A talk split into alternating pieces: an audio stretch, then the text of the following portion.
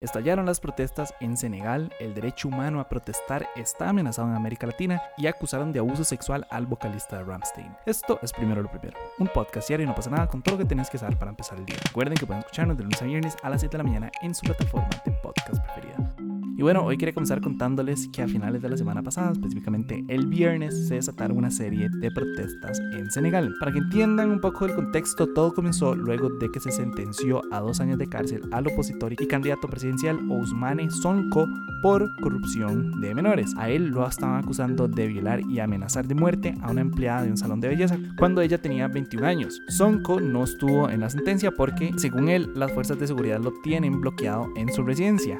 Al final lo que sucedió es que el tribunal decidió absolverlo de los cargos de violación y amenaza de muerte, pero lo declararon culpable de comportamiento inmoral hacia una persona menor de 21 años. Eso sí, antes de que lo detuvieran y antes de que se le procesara y todo esto, él le pidió a sus seguidores que salieran a protestar porque las acusaciones, según él, tienen motivaciones políticas y dicho y hecho, pues los disturbios estallaron en Dakar y en otras ciudades. De hecho, según reportes, la ciudad de Dakar parecía un campo de batalla con grupos de jóvenes lanzando piedras a la policía, quienes, pues, por supuesto que le respondieron con gases lacrimógeno. También se reportaron enfrentamientos y saqueos de bienes públicos, de comercios y hasta de gasolineras.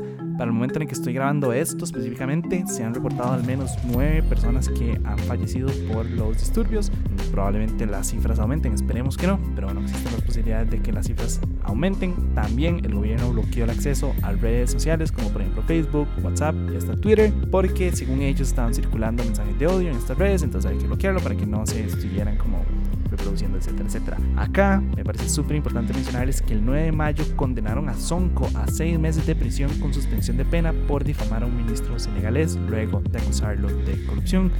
El punto es que pues, Sonko ha acusado varias veces al gobierno de que todas estas acusaciones tienen una motivación obviamente política, las elecciones están bastante cerca, ahora con esta nueva condena pues obviamente se le inhabilitó, ya no puede presentar su candidatura él estaba agarrando mucha fuerza en este momento, eh, estaba siendo apoyado por una gran parte del pueblo y bueno, pues obviamente era una amenaza para el presidente y por eso es que él está acusando al gobierno actual y oficial de pues estar detrás de estos ataques, de estar detrás de estas acusaciones e intentar buscar la forma pues como de luchar el piso. Si será cierto o no, pues en realidad no, no podemos saberlo en este momento, creo que es muy temprano en la investigación. Perfectamente podrían ser ciertas las acusaciones, perfectamente podrían no serlo, la verdad es que en estos casos siempre es muy difícil determinarlo, al final uno nunca sabe si el juez o el tribunal es justo o no, si está manejado por terceros, o sea, es, es un caso, pues obviamente es muy complicado. Ahora, pues obviamente como hemos visto en otras ocasiones, esto también es el modus operandi muy común de algunos gobiernos para desacreditar a sus contrincantes, entonces, y pues nada, también podría ser perfectamente una,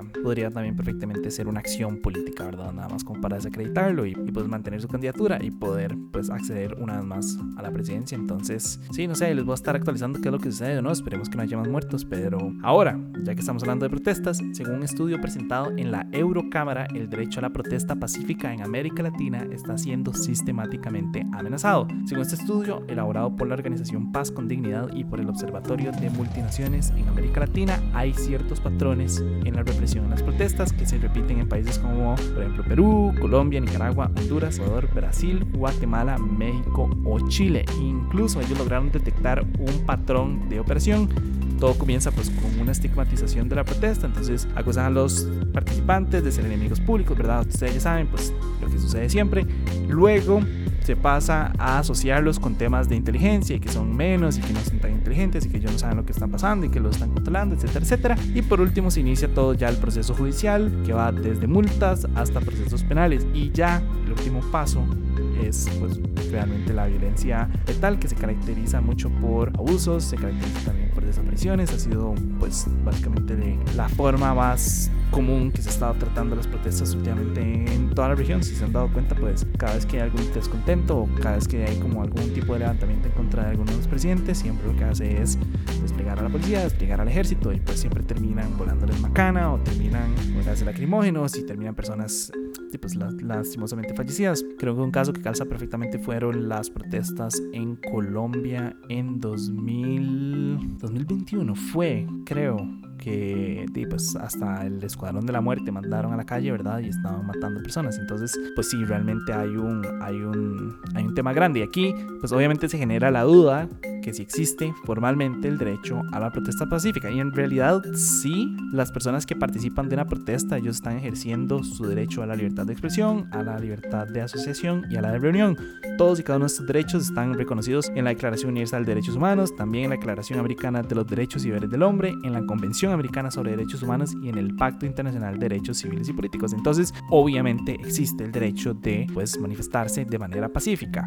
Ahora, recientemente se han dado casos como por ejemplo el de Perú, donde la Corte Suprema de Perú acaba de anunciar que a partir de ahora las protestas sociales son un delito, ¿verdad? Entonces, pues este estudio lo que está intentando determinar es si realmente hay un tema que se está vulnerando, ¿verdad? La libertad de las personas de salir a protestar y pues creo que realmente sí, vemos, como les dije, hay casos recientes, bastante recientes. Eh, el de Perú, pues es un caso bastante llamativo, es muy peligroso también y es muy preocupante que nada más decían fallar y decir que la protesta social es un delito.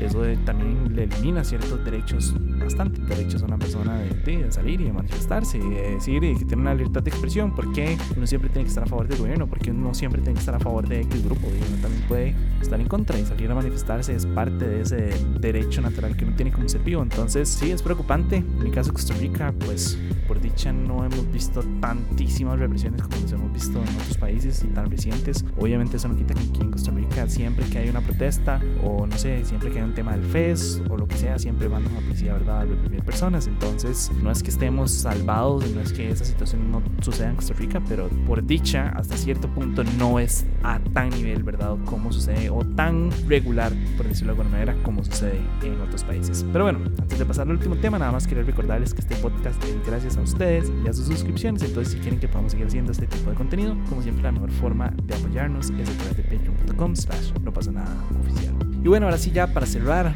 según medios alemanes, varias mujeres acusaron al vocalista de Ramstein, Till Linderman, de drogarlas y forzarlas a mantener relaciones sexuales en fiestas privadas luego de los conciertos. De hecho, en redes se volvió viral el testimonio de Shelby Lynn, que aseguró que Linderman la drogó luego de un concierto en Vilna, Lituania. Según contó ella, el cantante se enojó luego de que ella le dijera que no quiere tener relaciones con él. Luego empezó a sentirse mal, se dio cuenta que tenía como ciertas lagunas en su memoria y al día siguiente se levantó llena de moretones. En su denuncia a la policía, ella aseguró que habían drogas en una de las copas que le dieron durante la fiesta. Y bueno, también a su relato se suman el de varias mujeres que lo han acusado desde abuso sexual hasta haber tenido relaciones consensuadas con ellas, pero que son relaciones extremadamente violentas hasta el punto de que las hacía sangrar. Al parecer, ellas eran contactadas a través de redes sociales o en los conciertos por personas que estaban cercanas al entorno de Lindemann que las invitaban a las fiestas especiales en las que tenían, y hay pruebas y chats de WhatsApp que dicen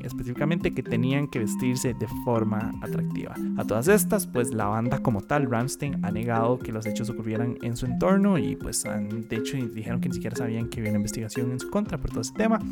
Si irán a separarse o no, ya es un tema aparte, ¿verdad? Habrá que ver un tema de disqueras, de producción. Eh, al final, por plata vale el mono, ¿verdad? Y no estoy diciendo que los de Ramstein no sean éticos, pero dime, si les van a seguir pagando, si van a seguir teniendo conciertos, eh, me cuesta mucho creer, ¿verdad? Que van a desarmar la banda nada más por las acusaciones, ¿verdad? Me parece que sería lo ético, pero sí, lastimosamente, como dije, plata vale el mono. Entonces, como siempre hablamos de estos casos, siempre les digo lo mismo, como dije, yo, les quiero a las víctimas y hasta que no se pruebe lo contrario, él va a seguir culpable. Siempre lo he dicho y creo que en, en los casos de violación, obviamente las cosas son al revés. Él tiene que demostrar que es inocente y pues si hay varios relatos y todos concuerdan y si hay pruebas y si hay todo un modus operandi, entonces eh, pues me parece extremadamente justo que se abran las investigaciones necesarias y pues que se determine si él realmente es culpable Pero bueno, eso fue todo por hoy, lunes 5 de junio. Su apoyo, es posible, primero lo primero. Recuerden que pueden apoyarnos en patreon.com slash no pasa nada oficial. Como siempre, suscríbanse al podcast para recibirlo todos los días. También a nuestro latín diario en no pasa nada.com y nos pueden encontrar en YouTube, Instagram y TikTok.